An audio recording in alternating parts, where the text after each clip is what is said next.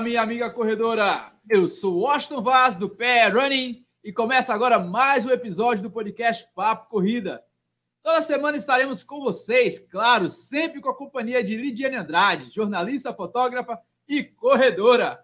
E hoje, Lidiane, hoje estamos aqui para falar de algo sensacional. Afinal, depois de oito meses, depois de iniciar esse podcast durante a pandemia, nós aqui estamos juntos para analisar aquela que foi a primeira corrida oficial do nosso calendário. Depois do professor Daniel ter passado aqui, ter apresentado o protocolo, depois de a gente ter conversado com, com o Deco Nonato e ele falado que ah, talvez a prova pode voltar e não voltou, e de repente volta a 62 quilômetros do Recife, Goiânia. Já pensou? Eu ainda estou em êxtase. Afinal, esse podcast está saindo na quarta-feira, estamos gravando na terça-feira, faltando duas horas para encerrar o, a, a terça-feira, na verdade. Então, eu não sei o que falar. Eu estou em êxtase com essa, essa medalha roxinha, com essa cruz linda, maravilhosa.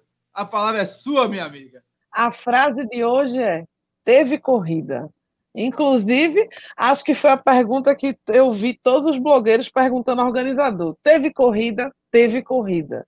Porque eu não botei muita fé e não vou negar. Eh, falando com o pessoal do Foco Radical, eu ainda até três da tarde eu ainda disse, não sei se vai acontecer. Já co cortaram corridas mais longe que isso, né? A Maratona das Praias foi barrada às oito da noite. Então, teve uma certa dúvida se ia ter ou não ia ter. Vou dizer a você que eu não tive dúvida, não. Eu tinha certos receios, porque é, a gente fez lá várias lives lá no Resenha de Corrida. Eu, Bruninho, o Adriano, a gente convidou vários, vários mesmo, vários é, organizadores de corrida que, de certa forma, eles sempre confirmavam que a prova ia acontecer. A gente viu o pessoal do Desafio das Serras, infelizmente, tendo que cancelar a prova de Bonito, que aconteceria no dia 5 de dezembro. A mais emblemática de todas, daquela que talvez seria a maratona do Brasil, foi cancelada, que foi a maratona de Manaus. Então, a gente conversou com o Ricardo Ramalho e foi muito triste ver a maratona de Manaus ser cancelada. É, e pelo que a, a turma está falando aí, foi justamente, não foi nem porque a questão da, da pandemia em si, mas simplesmente por questões políticas. É, envolvendo aí se vai ter ou se não vai ter, e a prova acabou sendo minada. Mas em Goiânia rolou, meu velho. Em Goiânia rolou, eu estava lá, eu vi a história acontecer, afinal, eu esperei. Se bem que eu fui para Tacaimbó. É, fui para Tacaimbó mês passado, mas, gente, Tacaimbó foi uma prova autorizada por um poder público, mas que ela não seguiu fielmente a, o protocolo, por exemplo, o protocolo da FEPA e ela também não era uma prova que estava dentro do calendário oficial. Se você já chegou a consultar aí o. Consultar não, ouvir o podcast Papo Corrida, você sabe que a gente fez semanas atrás, a gente fez um podcast exclusivamente somente para é, falar sobre isso, provas oficiais e não oficiais, né, Lidiane? A gente falou de provas oficiosas, as provas clandestinas que o Washington não gosta de chamar de clandestina. E, infelizmente, Tacaimbó, que estava sendo tão esperada por nosso amigo Carlos Beltrão, não é uma, foi uma prova clandestina. E Goiânia, não. Mas vale salientar, eu já vou começar logo batendo, que a prova de Goiânia, a corrida, a segunda corrida Cruzeiro do Carro, ela reformulou de, desde a live que ela que foi feita no resenha de corrida para 500 pessoas, ela deu uma diminuída. Ela foi para 200, depois foi anunciado que ia ser quase 150, e na hora ainda estava vendendo kit, e eu desconfio que não tenha batido os 150, tenha ficado lá para os 130 e pouco. Aí eu acredito que foi por isso que ela aconteceu. Se ela tivesse sido 500 pessoas, eu não sei se o poder público não tinha ido na porta, não. O que é que tu acha? Eu, quando eu vi a prova, na verdade, quem viu a prova primeiro foi Silvio Boia. Foi Silvio Boia, o Silvio Boia me perguntou: gosta dessa prova aqui, você conhece? Eu digo sim, eu conheço. Aconteceu no ano passado, a corrida do Cruzeiro do Carro, no ano passado, de fato, aconteceu para 500 corredores. Foi uma prova que contou com até o Rommel, o showman, na locução. foi uma prova grande. Eu só não fui para essa prova porque ela estava para acontecer em uma data, que eu não lembro qual, e ela foi adiada para o dia 28 devido ao percurso, parte do percurso está, estava recebendo obras. Então a prova acabou tendo que ser adiada para o dia 28 de junho, e no dia 28 de junho, naque, no ano passado, eu estava em Passíria para a corrida do milho. Então, acabou sendo abortada a minha participação na corrida de, de Goiânia. E quando eu vi o nome Milho, eu já sei porque tu foi para outro lugar, né? não tanto assim. Na verdade, é, se a gente for analisar a corrida do milho, não tinha milho para comer. A prova era, era, na verdade, era uma prova que era somente para festejar aquele lance da, da entre safra, da safra. Eu não entendo muito bem disso. Mas é lá tem a festa do milho, dentro da festa do milho, pela primeira vez, organizaram a corrida do milho. Mas deram esse vacilo, não tinha milho no, no pré-prova. Eu fiquei bastante frustrado. Mas sobre Goiânia, sobre Goiânia, eis que se a gente for analisar a prova que aconteceu no ano passado, eu vi, tem até um, um vídeo promocional da prova. A prova foi bastante organizada, foi bonita pra caramba. A medalha, eu lembro que a Eunice compartilhou lá no, no Instagram e marcou a gente lá no, no Pair Running. É, a medalha é bastante bonita e a prova foi bem organizada, foi bonita. É, mas esse ano, eu, quando eu falei com o Rafael Coelho pelo Instagram, pelo WhatsApp, na verdade, lá no site da Terra Crono tem um, o ícone do WhatsApp que não é um boot. É, é simplesmente o WhatsApp do próprio Rafael Coelho. Assim, rapaz, no regulamento tem, tem para 500 pessoas, essa prova vai acontecer com 500 mesmo, você tem certeza. Ele não, tem autorização aqui do Poder Público, da, da Prefeitura de Goiânia, já estou com as documentações aqui do, do, órgão, da autarquia de trânsito, que é o CESTRAN, como se fosse a CTTU do Recife. É, a autarquia é responsável pelo trânsito. Então, se o cara tem autorização da, da Prefeitura de Goiânia e tem a, a, o apoio da, do órgão público de, que responde pelo trânsito local, ele já está com meio caminho andado. Só faltou oficializar realmente a prova, que era o apoio da Federação Pernambucana de Atletismo. E ele conseguiu isso de forma linda, porque a, no número tinha até o, o símbolo da Federação Pernambucana para comprovar que a prova realmente era uma prova autorizada, era uma prova oficial, no calendário da, da, da, Federação Pernambucana de Atletismo. E a última prova que tinha sido é, oficial, a gente estava lá pré-carnaval, foi no dia 16 de fevereiro. É, segunda se corre, ninguém esperava que a gente ia passar exatamente 238 dias é, sem corrida. São 34 semanas. São exatamente 7 meses e 24 dias. É quase uma gestação prematura isso, meu amigo. Minha nossa, nem o tempo que eu deixei de fumar eu conto tão especificamente quanto isso. Essa foi uma abstinência level master, né? Ah, foi quase isso mesmo. Eu, eu estava muito. Estava eufórico assim quando eu vi que a prova realmente ia acontecer. Eu sempre, incrível que eu sempre conversava com o Rafael. O Rafael ele é muito transparente nessa questão. Eu, ele é Rafael, bem e aí? Né? Ele responde bastante né? Ele é bem solícito, né? Ele sempre responde a todo mundo, tenta dar o maior número de informação. Quem, eu lembro que ele ficou oferecendo na live que tu fez no Instagram. Quem quiser pegar o kit, fale comigo, entre em contato, a gente dá um jeito de entregar em outro lugar, tudo para evitar aglomeração, né? Exatamente, isso foi até um dos pontos, se a gente for analisar o protocolo. É, Estou aqui com o protocolo aberto. E quanto à retirada dos kits, é, a FEPA sempre solicitava aos organizadores de corrida que mantivessem locais em portas abertas, arejadas, e ele fez isso justamente numa academia lá. Ele tentou fazer isso no SESC, no SESC de Goiânia, que é uma estrutura invejável, arretada pra caramba. Queria eu ter um SESC como o SESC de Goiânia aqui perto de casa, mas não tenho. É, e como o SESC ele tá, tem um protocolo muito rígido a respeito da, do novo coronavírus, da pandemia, a prova acabou sendo jogada para uma, uma academia particular e foi no espaço aberto, pelo que o pessoal me falou. E no dia da prova foi realmente no espaço aberto mesmo, porque foi a entrega dos kits quando a gente chegou lá. Tava lá a colega com o computador na mão, observando lá no site da TR Crono que estava escrito que não estava, e entregando ali na Praça da Bíblia, ali mesmo, no banquinho lá da praça, e foi um negócio bem assim improvisado, mas funcionou, até pela quantidade de, de inscritos, né?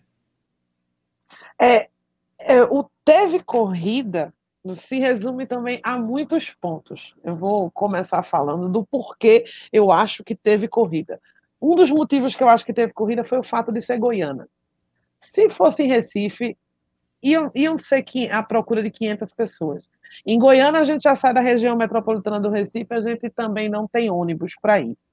Então, quem quiser ir, teria que, com uma largada marcada para as seis e meia da manhã, tinha que, no mínimo, pegar os ônibus do Bacurau para poder passar por vários, é, várias estações até chegar. Quem viesse de Jaboatão, por exemplo, teria que pegar o metrô, que não teria. Já teria um problema. É o fato de ser tão distante e de permitir só quem fosse de carro ou moto, já, já ajudou bastante, né? É, se tivesse as 500 pessoas, essa entrega de kit, tu acha que teria funcionado? Assim, a entrega de kits foi somente, não estava planejada para que a entrega dos kits fosse realizada no dia da prova. No regulamento inicial, as entregas do kit iriam acontecer na sexta e no sábado. Só que aí teve a primeira live com a gente no Instagram e o pessoal chegou a questionar: não, mas poxa, eu sou de Recife, eu vou ter que ir para Goiânia para buscar o kit depois voltar para Recife e depois voltar novamente para Goiânia para correr, é um gasto danado, cara. Então, é, e, isso, isso mostrou. Muitas pessoas viram, ah, eu tenho muito interesse em ir para Goiânia, mas é muito complicado eu ter que sair de Recife para ir para Goiânia e ter um Abreu Lima no meio ali. para quem não conhece é, o caminho para Goiânia, tem um Abreu Lima ali no meio que trânsito irritante, viu? E quem, e quem inventou, eu soube que quem inventou de ir para sair de Recife para ir buscar o kit na sexta, devido ao. Sexta não, sábado, perdão. Devido ao vício de gostar de pegar o kit, tirar foto, essas coisas. Olha, quebrou a cara, viu? Porque foi uma viagem, tipo. Terrível, terrível. Eu tenho um, um amigo bastante legal que tá, participa bastante, que é o Nivaldo. Ele mora em Candeias, quase próximo da minha filha. Ele deve estar ouvindo esse podcast agora.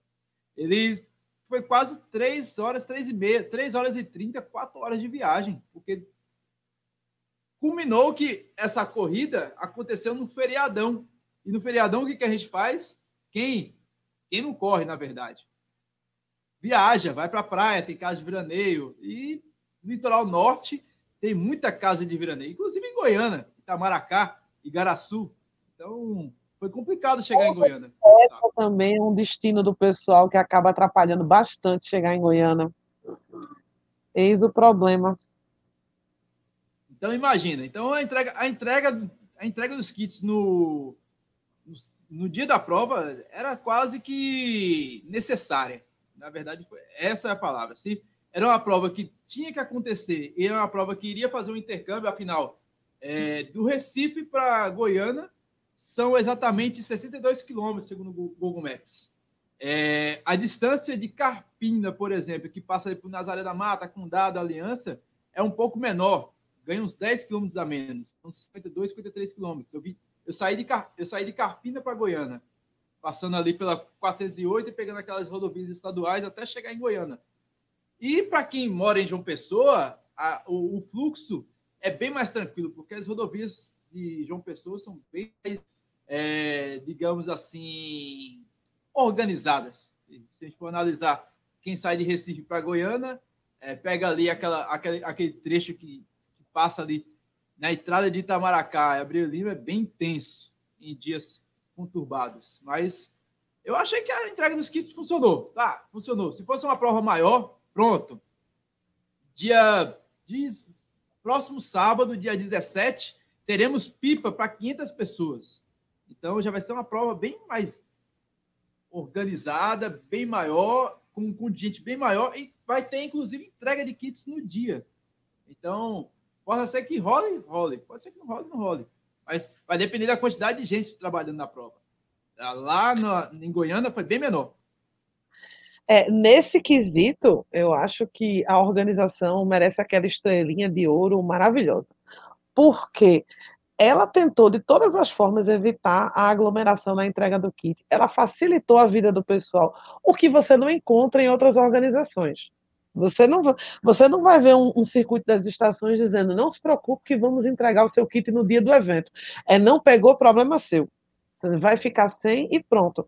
Quando você encontra a vontade de, desse evento acontecer foi grande. E quando você encontra um organizador que quis facilitar a vida, ele, o pessoal ficou lá na praça entregando até a não foi colocado um horário limite, mas ainda assim eles não obedeceram. Enquanto eles puderam, eles foram entregando. Algumas pessoas chegaram atrasadas na corrida, que eu estava fotografando, e vi umas três ou quatro pessoas que vinha, é, largaram muito depois, que ainda foram buscar o kit, elas chegaram correndo para buscar o kit, para correr bem atrasado, e não teve problema nenhum. Se fosse num evento grande, você possivelmente, depois que largou, não pegaria seu kit e não entraria na corrida. Então, nesse ponto, em flexibilização para ajudar todo mundo que se inscreveu, ninguém pode falar da, da segunda corrida do Cruzeiro do Carmo. Ah, até porque você podia atrasar e, ela, e a, o tempo era computado em tempo líquido, né? Então, a pessoa podia. Era meio que um pesca que paga ali na, na, corrida. Você chegava, corria e depois computava o tempo, desde, desde que você tivesse o chip amarradinho ali no pé, tava maravilha. Essa era a ideia original, né? Mas já que vai falar da largada, foi e olhe que ele explicou bastante. Ele entrou no resenha, o resenha estava no YouTube. O Austin repetiu isso umas 50 vezes em rede social e em grupo, que a largada era por tempo líquido, que não adiantava largar junto. Mas o que foi, foi que aconteceu? Foi engraçado isso. Eu, eu, eu conversando com a Sandra, a Sandra conversou, falou sobre uma situação bem engraçada com o Clebson. Clebson é conversa de peixe grande, na verdade, né? Sandra é vice-campeã do, do ranking da Federação de Atletismo. Eu escuto. E, e o Clebson, que é, foi o campeão né, do ranking do ano passado. Então, o, o Clebson, ele meio que estava com o peixe fora d'água ali, ele não sabia do regulamento direito. E a Sandra falou: não, é tempo líquido. Aí ele tá, ah, então se é tempo líquido, vou ficar aqui atrás. E Sandra levou a sério esse lance do tempo líquido. Ela ficou lá conversando, ela não tinha ligado o fone de ouvido dela, ela não tinha botado o, relógio para dar o start. E realmente a largada estava separada por blocos. Eu até coloquei isso nos vídeos, no vídeo. Eu expliquei isso no vídeo, vou liberar esse vídeo na... para quem está vendo, ouvindo esse podcast na quarta-feira, quando a gente lança, na quinta-feira, no dia seguinte, já está o vídeo disponível lá no youtube.com/running. Então, realmente estava separado lá, existiam blocos e a ideia era largar cada um se eu não me engano, era 5 ou 10 minutos a, aqueles blocos. Mas depois que eu vi a trombeta, meu velho, o, o normal, normal foi acionado e ninguém se ligou nisso. Simplesmente largou. O pessoal largou e quem realmente estava levando a sério, eu realmente estava levando a sério, porque eu digo, ah, eu, vou, eu vou filmar, eu iria filmar a parte de trás do pessoal saindo, iria ter o segundo bloco, eu iria filmar o pessoal da frente saindo, e eu iria fazer a minha edição de vídeo, mas quando eu vi, saiu todo mundo junto e eu perdi a largada.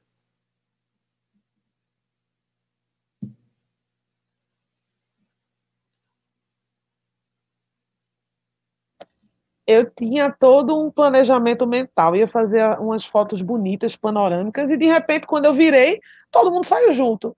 Não entendi foi repetido milhares de vezes pela organização. Lá na frente foi informado também, mas de repente o sangue do corredor é acionado pelo, pelo barulhinho da largada. Quando tocou, todo mundo saiu e pronto. Eis um problema a ser enfrentado em outros eventos. Porque é. Foi informado, foi. Mas, assim, faltou um profissional ali, né? Um, da organização para dizer só vão sair esses 10. O que me foi comunicado é que iam largar de 10 em 10. Todo mundo se juntou, todo mundo saiu junto e não teve ninguém para dizer: ó, oh, esses 10 primeiros vão sair, eu vou contar o tempo para largar o resto. E essa parte foi um pouco falha. Não concorda comigo?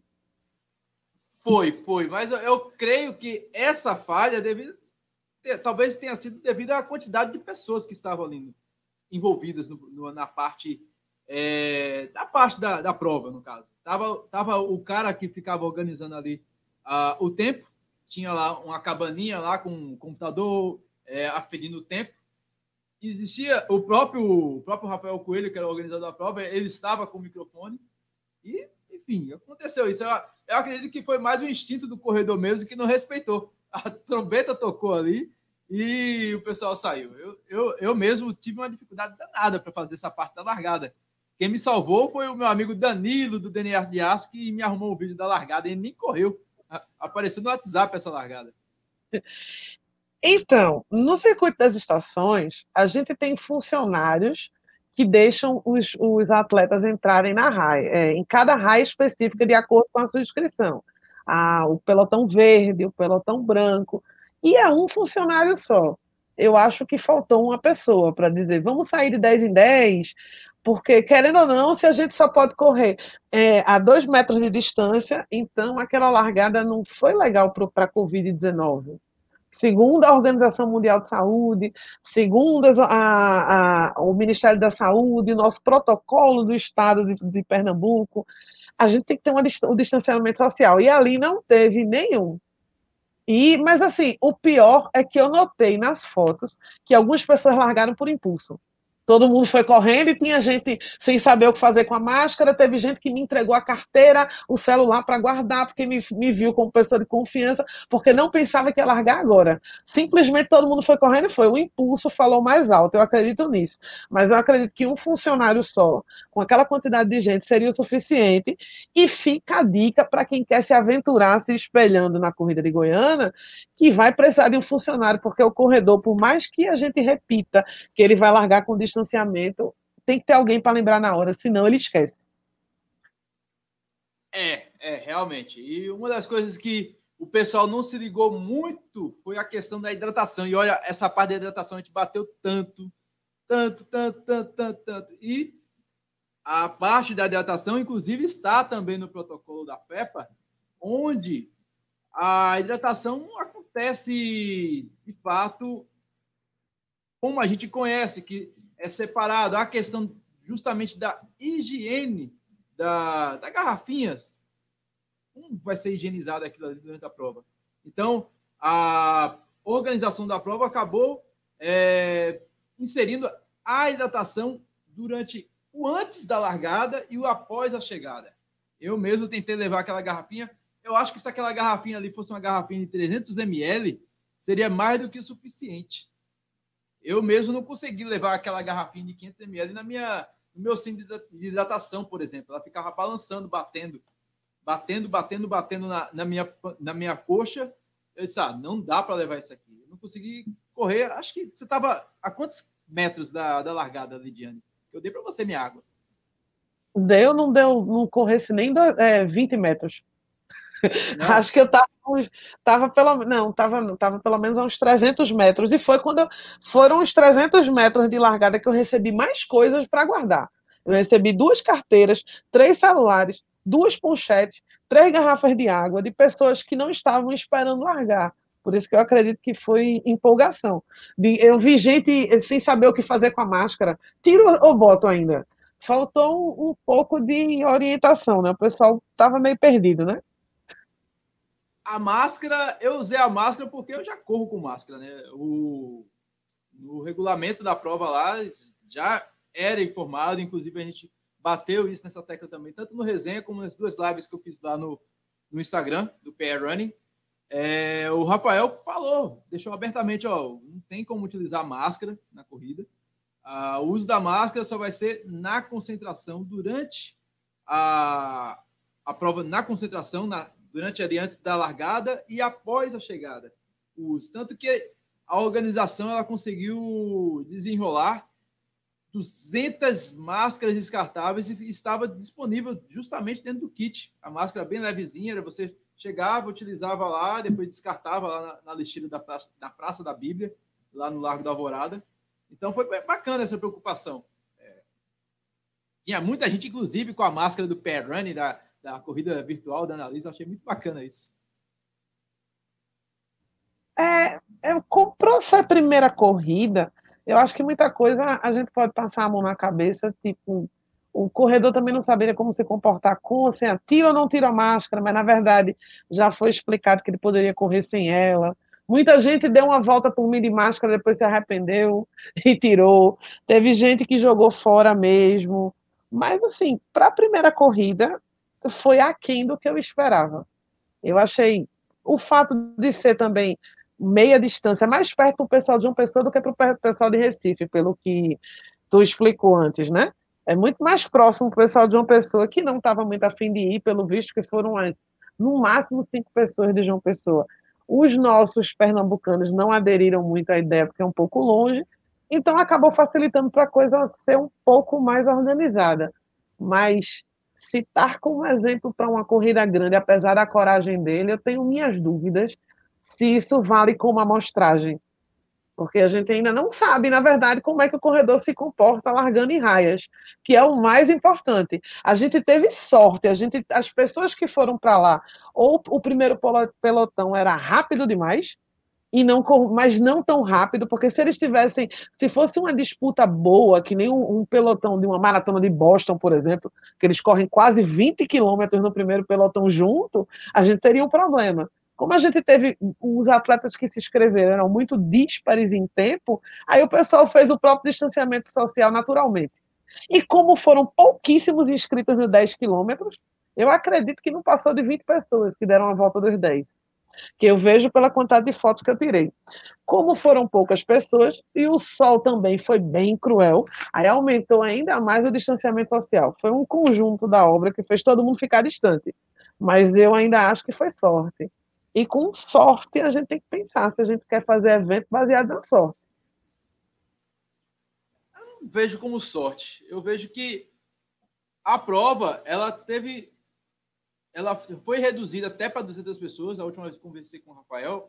Eu disse, Rafael, por que a mudança tão, tão drástica? Quando a gente fez a, a live no resenha, ele, ele disse que a prova seria feita para 200 pessoas. Seria, foi re, reestruturada para 200 pessoas. Ou seja, isso partiu de alguém. Esse alguém foi o órgão público, na verdade. Ele falou: ó, a prefeitura só. De início, eu estava planejando fazer uma prova para 500, só que a prefeitura só liberou para 200. Então, é, a prova teve que ser, de certa forma, reestruturada. Tanto que o troféu é um mini troféu. Ele tinha como propósito realizar um troféu, um troféu clássico realmente, daqueles que a gente já conhece, que é sei lá, 10 centímetros a altura do troféu. É, mas não rolou, não rolou. Então, é, a prova serviu, de certa forma, para mais. Eu vejo assim: a prova serviu mais como dá para realizar uma corrida, mas, claro, você não, não ainda não, não é um momento de uma prova grandiosa, feito o circuito das estações, eu acredito. Corrida das Pontes, a Corrida das Pontes está marcada para o dia 13 de dezembro. Nunca no Brasil que a gente vai conseguir realizar uma prova do porte do circuito do, da Corrida das Pontes com pelotões de largadas, separando, não sei o quê, ainda mais no Recife, que é na ilha do Recife Antigo, que é tão pequena para realizar isso. Então, acredito que a prova tenha funcionado sim, dentro do limite técnico que foi oferecido. Eu acho que se você tem uma prova com, em média, 150 pessoas, você avisa exaustivamente que a, a largada vai ser de 10 em 10 e larga todo mundo junto, é muito difícil juntar 7 mil como a Corrida das Pontes. É, a gente, e é por isso que a gente chegou a, a, Acredito que hoje a gente já passou, infelizmente, dos 150 mil mortos no Brasil da Covid. A gente chegou porque a profilaxia, eu já falei aqui no, no podcast. É simples, é lavar a mão, manter o distanciamento e usar a máscara. Não é nada muito absurdo, mas a gente não consegue sem alguém lembrar sempre. Então, se a gente não consegue fazer isso com 150 pessoas na autorregulação, o corredor querer estar longe. Infelizmente, eu sei que tinha uma máscara no kit porque é, Carlos Beltrão me mostrou. E PH também mostraram quando receberam o kit lá que tinha uma máscara dentro para usar depois, mas eu não vi ninguém. Ah, por um momento, inclusive, a única pessoa que eu vi de máscara era o Washington, porque a máscara dele não sai tão fácil e ele já está acostumado com ela. Mas em vários momentos, né, em fotos minhas, só tem o Washington com a máscara. Então, A máscara estava lá, ela foi dada. E foi explicada quando tem que usar. Acabou de correr, tu coloca no rosto. Se a gente não consegue fazer isso, então a gente tem uma longa estrada ainda para vacina e para fazer um evento grande. Eu não sei, eu vi bastante gente com máscara. Assim, não, realmente existiam pessoas que não estavam utilizando máscara, por exemplo, e principalmente é, pessoas do meu convívio social, como a Sandra. A Sandra não utilizou a máscara depois da, da prova. Ela utilizou ali antes, mas depois não utilizou, até porque a máscara estava molhada, digamos assim. Ela só estava com a máscara do kit, ela usou antes da prova, após a prova ela não tinha mais nenhuma e tinha muita finalidade. Eu não ia jogar a minha máscara, que eu comprei, no lixo depois de usada. Ela, tava, ela realmente estava úmida, mas ela, ela, como era uma máscara apropriada para prática esportiva, ela não estava, ainda estava com condições para uso, digamos assim.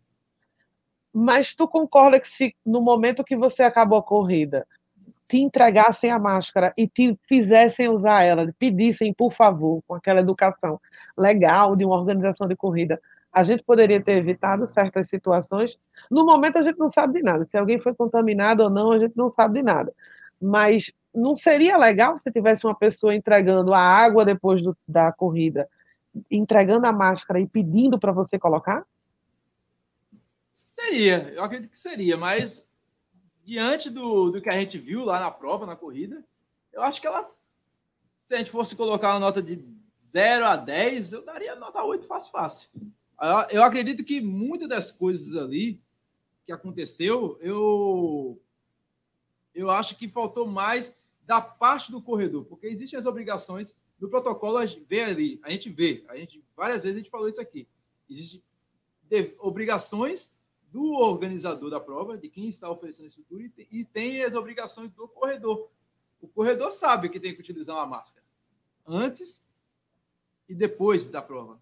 Usou? Não. Eis o problema.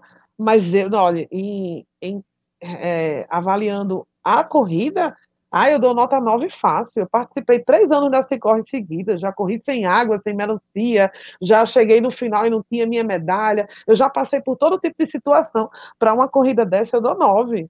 Ela começou relativamente na hora, acho que foi muito próximo da hora de marcada e largada. Estava quente, como o Recife está sempre quente, e Goiânia não vai ser diferente. Goiânia é mais perto do sol ainda, é mais perto, é mais do. Perto da linha Pois é, mais perto da linha do Equador vai ser mais quente. É muito mais quente do que Recife. Eu, eu, eu acredito que sofreu o corredor tanto quanto eu sofri. Porque quando o sol bate no, no asfalto, ele, ele reflete diretamente no rosto do corredor. E eu senti isso em mim. Eu senti meu sapato super quente. Só fotografei, mas fiquei com inveja de correr, porque foi muito organizada. A gente já participou de se corre pior do que essa. Eu já participei da corre do Geraldão que não tinha uma gota de água, que o grupo dos loucos forneceu água para a corrida inteira, porque só a gente tinha. E eu fiz lá, passei mal e fiz. Essa eu fazia fácil. Acho, achei o preço justo também, porque a medalha é top. A camisa Linda. também foi legal. A estrutura foi legal. Assim, Goiânia é legal. O cara soube fazer, ele fechou as vias, não passou um carro no meio do caminho para atrapalhar corredor. Achei excelente. O percurso é legal. Goiânia não tem buraco. Goiânia é, é, é top aquela avenida para correr. Eu achei o máximo. Sim, eu dava nove fácil. Eu não dou dez porque a gente está numa pandemia e esse um ponto vale muita coisa. Mas dou nove. Eu gostei demais de correr em Goiânia. A última vez que eu tinha corrido em Goiânia, na verdade, a primeira vez que eu tinha corrido em Goiânia, não foi no centro de Goiânia. Foi naquela via que leva para Ponta de Pedras. Acho que é o nome da praia é essa, Ponta de Pedras. Ponta de Pedras. Foi uma, uma, Ponta de Pedras. E é, é, outro... ali... é, é, quente, viu? Ponta quente, de Pedras quente. é quente. E ali foi uma corrida de aventura, na verdade. Foi em 2017. Até tem um vídeo lá, quem quiser ver lá, Odisseia. Bota lá no, no Pernambuco Running. Você vai encontrar o vídeo lá da Odisseia. Mas na área urbana de Goiânia nunca tinha corrido. Até porque essa, se eu não me engano, é a única corrida que eu coloco no calendário e chegou na segunda edição. Até então, de 2015 para cá, desde que existe o Pernambuco Running, corrida em Goiânia só, só lembro de duas: a corrida do Cruzeiro do Carmo e essa da Odisseia. Que a Odisseia sempre em algum canto do Nordeste. É uma corrida de aventura que tem mais de 30 anos. Então, é, eu, eu achei lindo Goiânia, velho. E a, onde é, onde deveria ser a largada, é que é mais bonito ainda, que é justamente a ilustração da, da medalha da, da corrida do Cruzeiro do Carmo. A, aquele pátio ali, quando tiver liberado e fazer uma corrida ali, menino, vai ser uma corrida sensacional, viu? E essa é a promessa, inclusive, do Rafael. Rafael disse: olha, se é porque é um patrimônio histórico, está em reforma e a gente sabe o quanto é engessado para ser liberado um patrimônio histórico. A gente vê aí é, o teatro, o teatro lá no centro do Recife, está é, tá aí até hoje sendo, tá sendo reformado. O Geraldão teatro, teatro do Parque, isso mesmo. O, o Geraldão então nem se fala. Está encerrando aí o, o mandato do Geraldo. Se não saísse o Geraldão no, no, no mandato do Geraldo, não ia sair mais nunca, meu amigo. Seria questão de honra. Então, então a gente sabe como é difícil sair essas coisas, mas a Praça da Bíblia lembra muito a Praça do Jacaré lá em Olinda, bem pequenininha, bem aconchegante, é, mas oferece uma estrutura legal porque a via é grande e não é de paralelepípedo, vale salientar isso, diferente da Praça do Jacaré em Olinda, mas as vias são muito largas em, em, em Goiânia. Eu gostei demais de correr lá e até na via que é na, tem uma ruela bem pequenininha que leva para onde tem a, a igreja da, que faz a, a, alusão à medalha da Corrida Cruzeiro do Carmo, é uma rua muito simpática e não tem buraco. É uma rua, aquelas ruas antigas que lembram o Recife Antigo, onde passa o bondinho da Rua da Moeda. Pronto, é uma rua como se fosse aquela ali. Então, percurso bacana. Teve o, o acompanhamento da Sestran. Eu que corri os 10 quilômetros e paro bastante para filmar o pessoal. É, eu, eu peguei uma parte que eu não filmei, mas eu achei sensacional, cara falou, o cara do, da autarquia de trânsito falou, o guarda municipal, aguarde, por favor, cinco minutinhos aí, só cinco minutinhos já está terminando a corrida e eu já libero a via. E o cara aceitou de boa. Ou seja, ele podia falar, não, passa aí. Eu já vi muito isso. Eu estou lá correndo, aí porque eu só sou um, o carro, o, o cara lá da, da CTTU, da, da, do órgão de trânsito de Olinda, fala, não, passa, dá para passar aí. Só para o carro passar e eu passando junto com o carro. Vê que situação. É, e o cara não, o cara falou: não, espera aí. E tinha poucos corredores. A prova para 200 pessoas. Eu já estava na segunda volta. Eu achei sensacional. Eu disse: caramba, era para ter filmado isso. Tem coisas que eu não consigo filmar e fica no off. Ainda bem que tem um podcast para falar isso. É, eu achei que teve aquele clima de Carpina, aquele clima de corridas do interior as pessoas na porta olhando. Eu achei uma ideia sensacional de uma corrida em Goiânia. Acredito que deveria ter mais, porque a cidade parece ser tão solícita com eventos. O pessoal não, não se importou muito. Inclusive, eu estava sentada no meio da via e o próprio guarda disse que estava tudo de boa. disse, ó, ninguém vai entrar aqui não, pode ficar sentada. Sentei entre uma faixa e outra, que eu achei o melhor lugar para me apoiar para fotografar. E ele disse que estava tudo tranquilo. Eu não tenho coragem de fazer isso em Recife, não vou mentir porque os cones são de enfeite em Recife para descer o motorista, tirar e o carro passar, não, não falta um segundo. É, basta ter a ideia na mente. Acho, achei Goiânia interessante. Achei uma cidade que deveria ter mais corridas durante o ano. Se tem, eu não sei. Eu conheço só a de Ponta de Pedra e uma organizada pela Cormene. Eita, era essa que eu queria lembrar. Realmente a corrida da Cormene, que ela sai da entrada de Goiânia e vai justamente até Ponta de Pedras. É, é trilhos de, de Goiânia, né? É trilhos e trilhas de Goiânia. Eu já fui uma vez e TIT perde para aquele percurso de, de, dificuldade. E, a, e aquela vista do ali, ela é meio complicada, porque o acostamento dela é bem pequenininho. Eu já eu, eu fiz esse percurso aí, mas pela Odisseia, pedalando. E eu disse, caramba, essa prova. E é puxado, porque é muita subida ali. Diferente, diferentemente da prova que foi realizada no centro de Goiânia, a corrida do Cruzeiro do Carmo, essa corrida da Cormende é pesada, muito pesada, 25 km subindo. E lá na o bom, o bom da corrida lá, lá da Cruzeiro do Carmo é que o percurso foi na sua totalidade foi todo plano. Eu não lembro de uma subida não. Se teve uma subida foi muito leve. A pessoa bem condicionada. Quase, é, quase, não, quase não tem subida em Goiânia, né? Na verdade. Acho ah, que não centro tem. histórico não. No centro histórico não tem. Eu não lembro de ter subida. Eu acho que eu mudaria. Eu acho que eu mudaria a data dela, porque Até a Nassau já se rendeu ao, ao, ao, nosso calor pernambucano. Eu acho que se, se fosse organizar uma terceira edição, que tal agosto que a gente tem vento? É, que a gente correria na chuva, que agosto é o mês de vento para Pernambuco, mas outubro já é muito quente. Talvez então. setembro.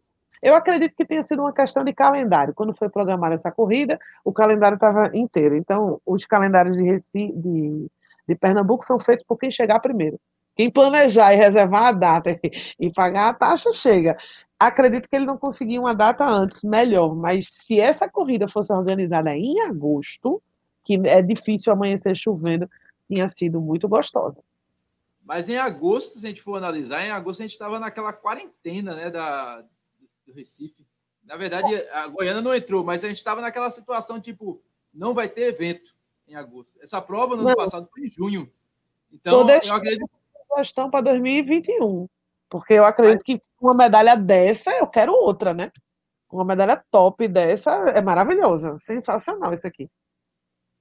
É, originalmente, originalmente ela foi em junho no ano passado. Então, 28 de junho. Então, tá naquele período de inverno. Então, foi bem mais tranquilo. Quanto ao percurso, a gente já falou aí, o percurso foi muito bom. Foi um percurso bem organizado, até. É, a FEPA, inclusive, ela.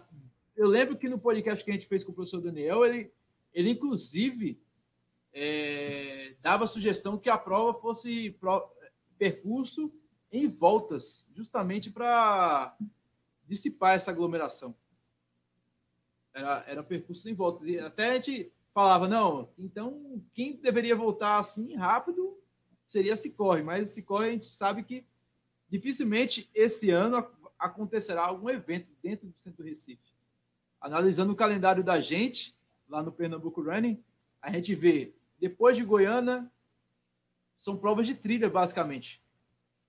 21 cai de pipa, dia 17, 7 de novembro, Bananeiras. Aí Cabo, 8 de novembro, uma lá no bairro da Charnequinha.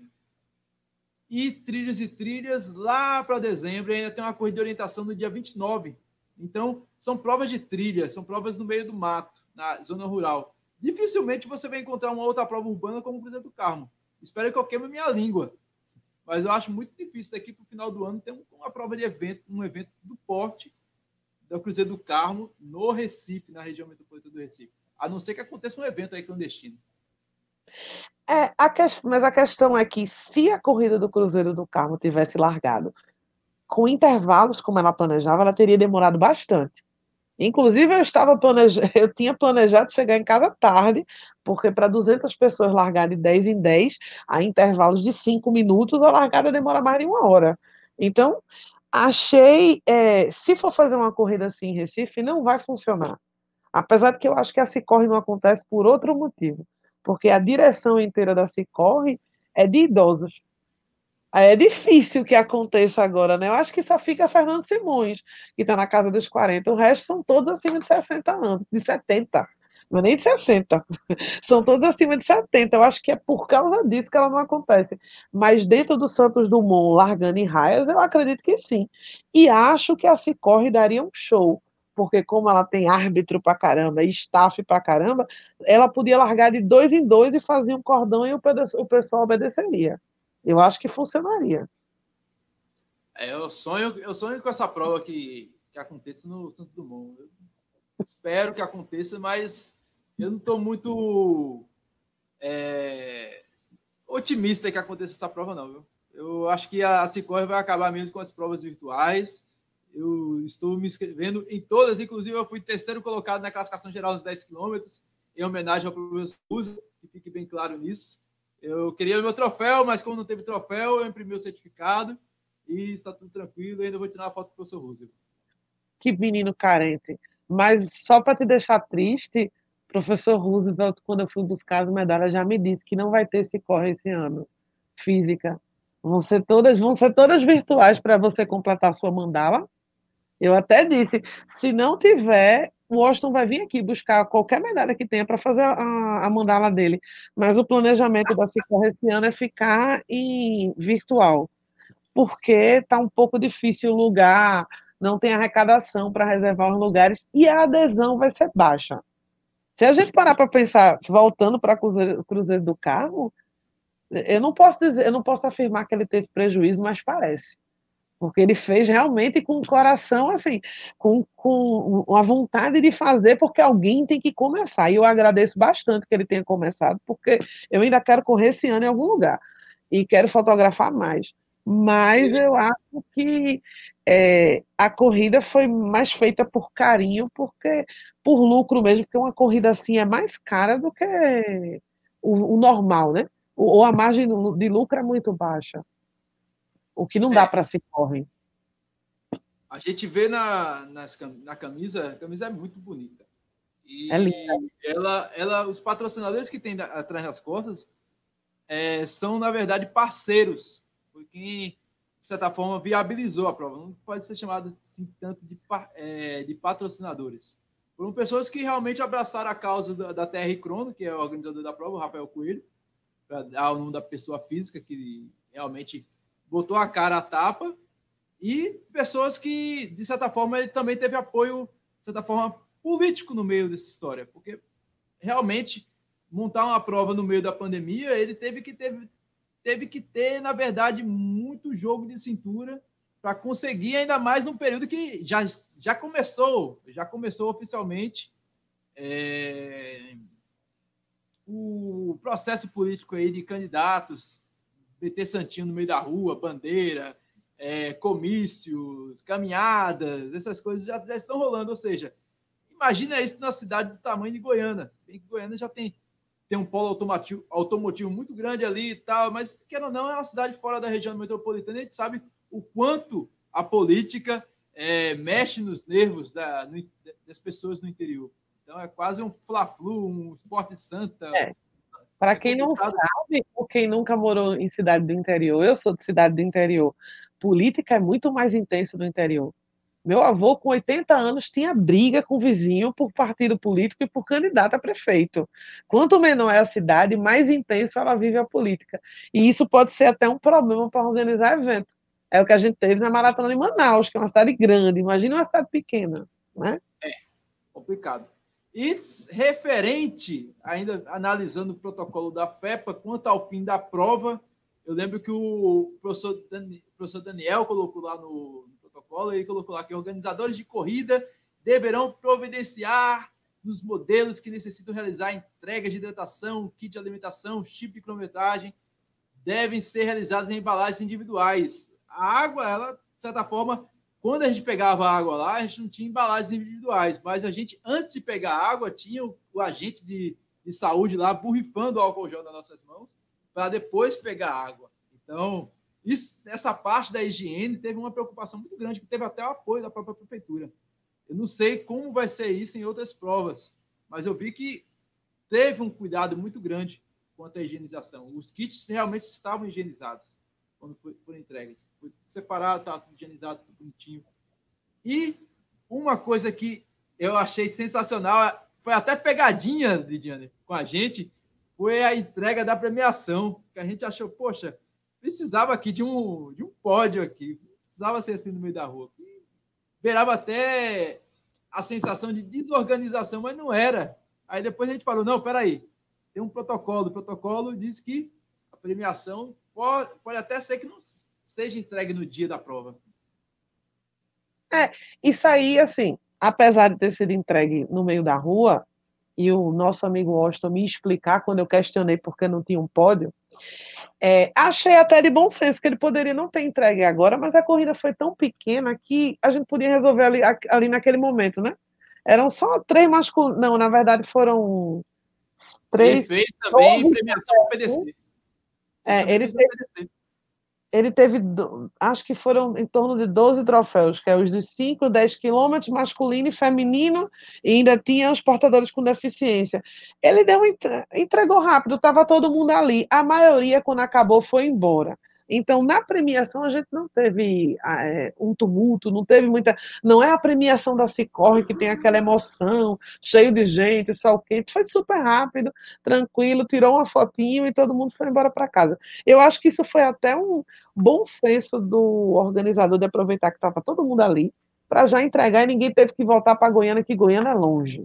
A gente não quer que seja, mas é longe, é longe de Carpina que é a segunda casa de Washington, e Sandra ia ter que voltar para buscar o dela, e isso ia, ia dar trabalho. Então, se já está ali, é pouquinho, ficou pouca gente, o pessoal saiu rápido da corrida, pegou hidratação, tinha uma sacolinha na mão da galera também, como seguindo o protocolo, pegou hidratação, pegou a medalha e foi embora para casa. Então, também não, ele não colocou nada que forçassem as pessoas a tirarem fotos. Além do pórtico, que foi inflável, não tinha, ah, tipo, desenhos da, da medalha, o desenho de mandala, como as estações faz que acabam causando aglomeração de fila para tirar foto. Não tinha nada, era a cidade por cru, é, crua e limpa, que é uma economia também, que pode incentivar quem quiser fazer uma corrida menor, e é mais rápido. Se não tem tanta coisa para tirar foto, tu faz tua selfie e vai embora. Isso é, é uma ideia legal também. É, realmente. A, a parte da premiação, como você falou aí, justamente a prova Terra Crono, ela tinha a própria tecnologia para aferir lá o tempo. Lembrando que essa prova ela contou com um chip de cronometragem e não era aqueles retornáveis, era aqueles descartáveis mesmo. E o tempo era na hora ali. Tanto que ele, eu questionei ele, como é que vai ser a entrega dos resultados?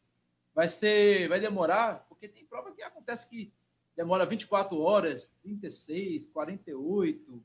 É, depende muito também da quantidade de pessoas, é verdade, mas também é, depende muito da questão da tecnologia. A pessoa não consegue, depende da tecnologia, ela não consegue apurar em tempo real. E a tecnologia dele apurava em tempo real. Você chegava, recebia lá a informação na hora, e isso foi possível para ele chegar e fazer a, a premiação.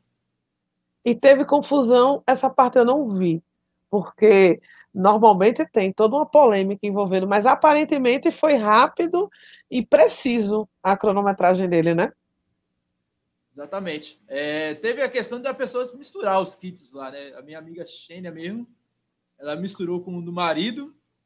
O marido foi quarto colocado, o terceiro colocado feminino. E, mas na hora ele resolveu lá na hora, ele disse, não, isso aqui esse, não foi minha esposa, até porque a esposa dele estava parada lá, estava machucada.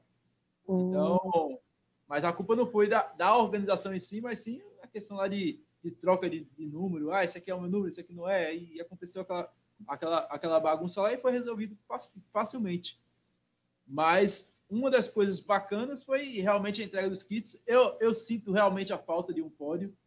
É, ver a Sandra recebendo o, o troféu lá, Boléu, chamando como se fosse é, amigo secreto. Fulano, aí vai, vai lá o fulano pegar o, o kit, é, o troféu, aí recebe, tira uma foto e sai, vai, o próximo. É, é um negócio meio sem sal, mas se a gente for observar que até a Fórmula 1 não tem, quase não tem mais pódio, é o pessoal lá jogado lá na parte de baixo. Tem, tem o, até tem o pódio mais espaçado, mas não tem aquele negócio glamuroso que fica todo mundo olhando para cima e os três pilotos, mais o, o representante dos condutores lá, é, sendo admirados, digamos, como se fossem santos, divindades. Acabou isso.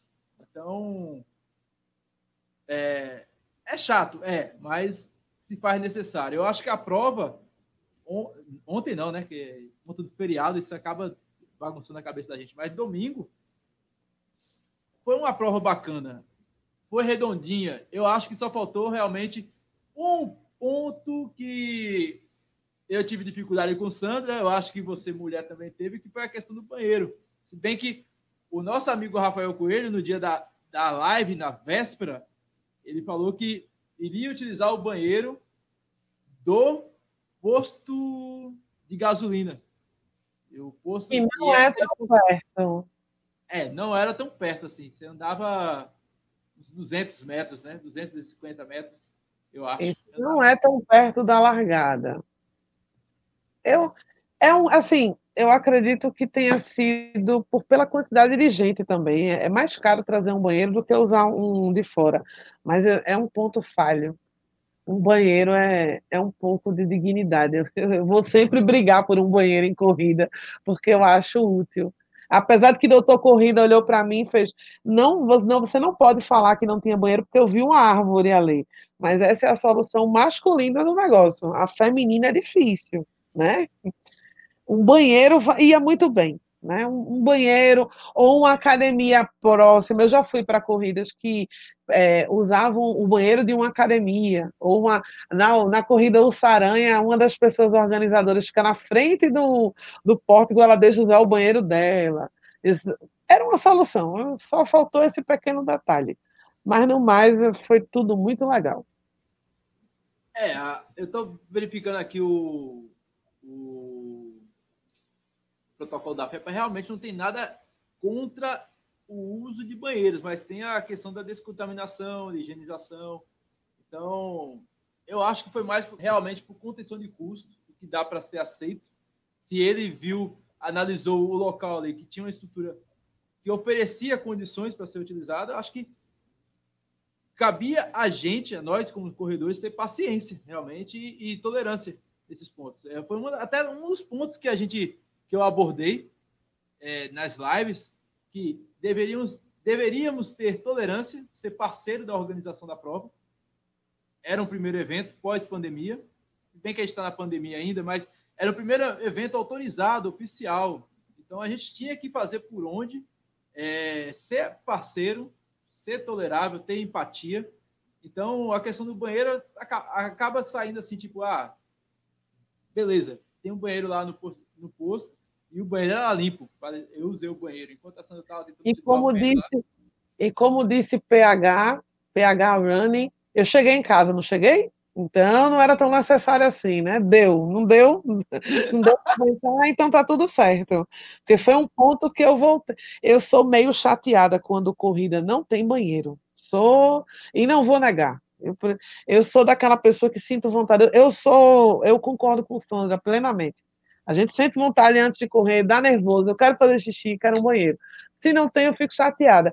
Mas nesta corrida em especial, eu aceito tudo, porque é muito difícil você fazer uma corrida que era para 500, se planejar para 200 e depois bater menos que isso.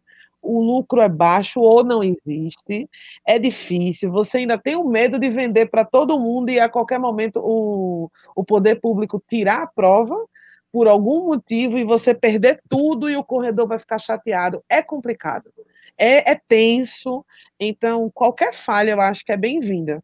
Eu só queria que os corredores nas próximas corridas se comportassem melhor, porque a gente quer ter mais. Mas aí a gente esbarra naquela coisa de agora é cada um por si. A gente já tem informação, a gente já sabe como funciona. O protocolo tem download gratuito e rodou pra caramba nos grupos quando ele saiu. Foi feito explicando tudo e todo mundo já sabe que distanciamento social é importante. Se está com sintoma, fique em casa. Todas as regras que a Globo diz todo dia e todas as emissoras de TV. A cada intervalo eu, eu aprendo de jornal, é, a Globo News explica como colocar a máscara corretamente. Então todo mundo já sabe. Está faltando só a parte do corredor. A gente podia ter feito uma largada mais legal para ficar no vídeo. Largada, a primeira largada com distanciamento social de Pernambuco. Infelizmente a gente não fez, né? E falhou. O corredor ele não, não se preocupou em colocar a máscara depois para fazer bonito. Ele não fez a parte dele em muitos momentos. Só está faltando isso. Porque dá para fazer corrida. Ou não dá, Washington? Eu acredito que dá para fazer corrida. Eu não sei se dá para fazer corrida no Recife, foi um dos pontos até que eu bati na, na última live, porque teve um colega que falou lá, ah, eu vou na pipoca. E, e o Adriano ficou tirando onda da minha cara lá na, em Goiânia, que ele falou que não foi pipoca porque eu bati no pipoca na live. Eu acho que espantou os pipocas na, na corrida. Ou havia kit para dar para pipoca. O Adriano, o doutor Corrida, tinha um kit para fornecer para uma pessoa pipoca, para ela correr e ganhar uma medalha, e não tinha pipoca. Então, o Washington fez a boa ação do dia. Continue assim, incentivando. De fato, eu acredito que eu fotografei duas pessoas pipocas. de, de sério mesmo. Porque no sistema do foco radical a gente separa quem está sem número, masculino e feminino. Eu fotografei uma pessoa feminina e uma pessoa masculina de pipoca. Isso é um, para mim é inédito. Desde o tempo que eu corro, ter uma corrida com duas, duas pipocas é trabalho bem feito do pé running, viu? Pode ah. ser de qualidade de combate a pipoca na corrida. Sensacional. Eu, eu, eu tô querendo logo que tenha outra corrida. outra corrida. Na verdade, vai ter, né? Eu estarei no dia 17 de outubro lá em Pipa. Eu acho que você também vai, né, Lidiane? Estarei lá. É isso. Estarei lá em Pipa, para os 21K de Pipa. Depois dos 21K de Pipa, não tenho certeza de quais eu vou. Pretendo ir para Bananeiras no dia 7 de novembro. Não, acho que não tenho pernas para ir para para Santo Agostinho no dia 8, nem quero. Porque Bananeiras é prova de montanha, 25 km. Então, não sei. Depois de Pipa, realmente eu não sei quais provas eu vou, mas eu torço bastante para que tenha mais eventos. E a prova de a prova de Pipa não, perdão. A prova do Cruzeiro do Carmo, a corrida do Cruzeiro do Carmo, tenha, realmente tenha sido a abertura é, dos eventos em Pernambuco. Que ela tenha sido utilizado como forma tipo, tipo dá para fazer, pô, dá para fazer corrida, dá para fazer.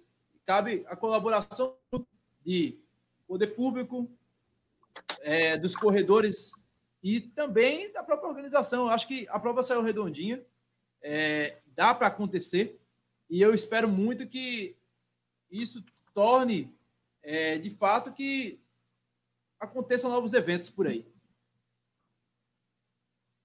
Eu só tenho a agradecer, porque eu também estava na abstinência de fotografar uma corrida oficial, de ter gente passando, gente na emoção, teve umas lágrimazinhas, teve selinho do Doutor Corrida, ninguém tem uma foto de selinho do, do, do Doutor Corrida, e é para ele que eu quero agradecer, eu quero agradecer pela minha medalha, linda, maravilhosa, que eu fiquei com inveja muito grande de não ter me inscrito só pela medalha, que eu ainda sou papa medalha antes de ser fotógrafa de corrida, e eu quero agradecer ao Bruno, que não queria dar a medalha, mas ele me deu, sem saber, e não foi. Então, obrigada pro Bora Correr Galera, que eu fiquei com essa medalha maravilhosa.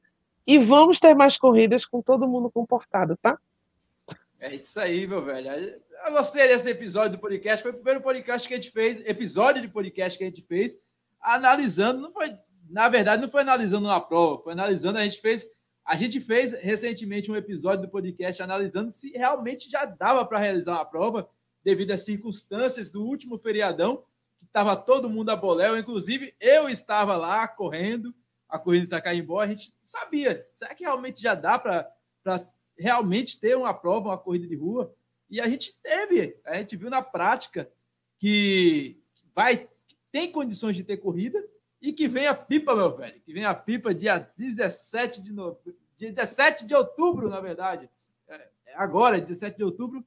Que vem a pipa e você já sabe, meu velho. Podcast Papo Corrida está disponível em todos os aplicativos, agregadores de podcast, Deezer, Spotify, Google Podcast, Apple Podcast, TuneIn, Breaker. Ah, é tanto episódio, é tanto aplicativo de podcast que se bobear você encontra a gente até na radiola da sua avó, meu velho. É isso mesmo. A gente vai encerrando por aqui. O meu beijo, meu abraço e até mais. Tchau!